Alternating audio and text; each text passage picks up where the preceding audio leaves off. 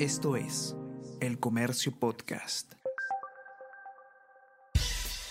Buenos días, mi nombre es Soine Díaz, periodista del Comercio, y estas son las cinco noticias más importantes de hoy, lunes 22 de mayo.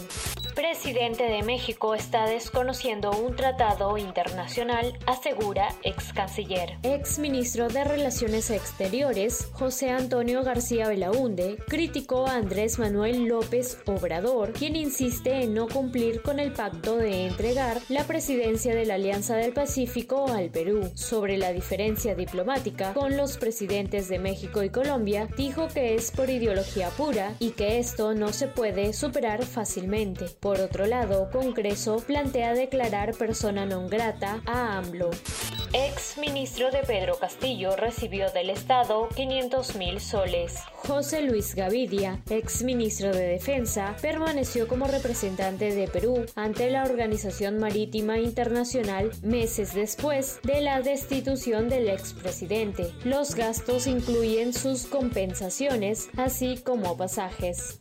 Según expertos, el alto presupuesto anual del Congreso es injustificable. Tras informe publicado en este diario, exfuncionarios y analistas explican que el monto gastado en el poder legislativo difiere de la calidad y eficiencia de sus labores.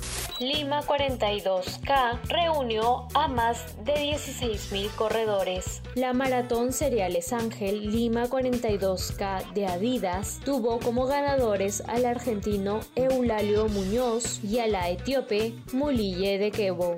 12 muertos y cientos de heridos tras estampida en estadio de fútbol en El Salvador. La secretaria de prensa del gobierno salvadoreño confirmó la cifra de fallecidos. Los incidentes se produjeron cuando los aficionados intentaban ingresar a una de las zonas populares del estadio para presenciar un juego entre la Alianza y el futbolistas asociados santanecos.